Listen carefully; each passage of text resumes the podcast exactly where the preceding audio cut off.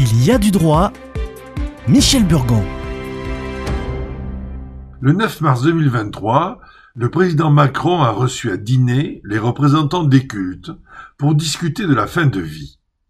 Pendant sa campagne présidentielle, il s'était dit favorable à ce que l'on évolue vers le modèle belge.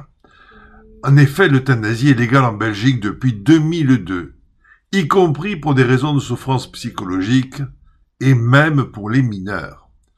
En septembre 2022, il promettait aussi de faire évoluer la loi Aline Renault, marraine de l'Association pour le droit à mourir dans la dignité. Et en octobre suivant, après une visite au pape François, il déclarait Le pape sait que je ne ferai pas n'importe quoi. Un projet de loi est encore à l'étude.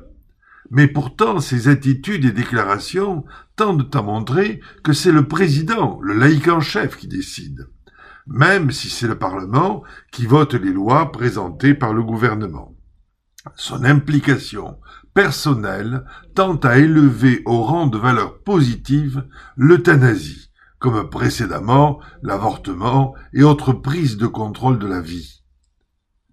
Comme sur d'autres points faciles à observer, on vient à douter des mécanismes juridiques de la démocratie constitutionnelle.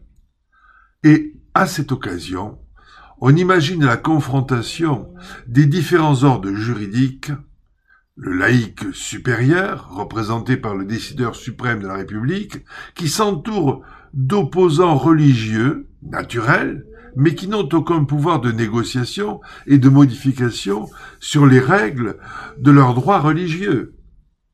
On est donc en droit de se poser les questions suivantes. Quelle est l'utilité de parler à quelqu'un qui n'a pas la liberté de se laisser convaincre en faire un complice passif?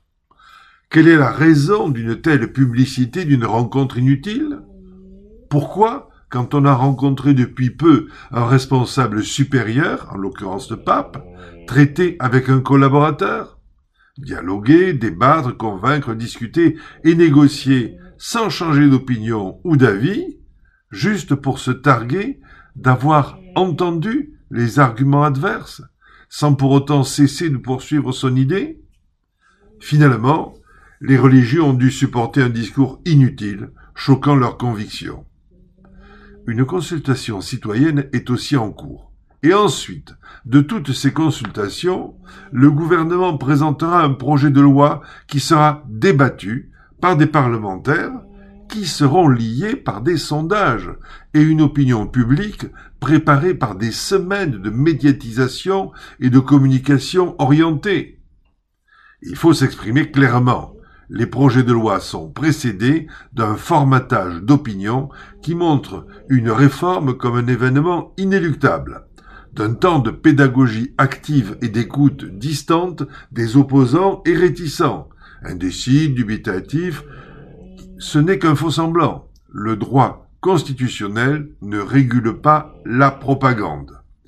Juridiquement, il faut donc comprendre qu'une loi n'est pas nécessairement issue d'un consensus spontané, que les députés ne sont pas les initiateurs de toutes les lois, et surtout que la primauté de la loi française sur les lois religieuses ou les principes moraux ouvre des espaces incertains mais heureusement, n'oblige aucun citoyen à violer ses propres convictions.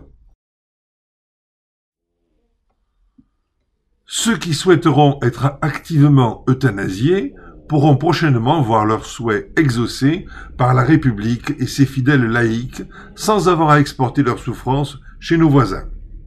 Et ceux qui se sentent offensés par cette disposition devront donc prendre toutes les précautions pour éviter d'être un jour médicalement exécutés. Pour cela, ils devront porter sur eux des documents manifestant clairement leur volonté en attendant de se faire inoculer une puce RFID sous-cutanée qui fera sonner les portiques des hôpitaux comme un vulgaire antivol et simplement pour exprimer leur refus d'être achevés comme des chevaux. La résistance à cette loi ne pourra qu'être individuelle et coopérative. Consultez le site de l'émission. Vous y trouverez un lien expliquant la loi belge qui permet d'euthanasier les enfants. À la semaine prochaine.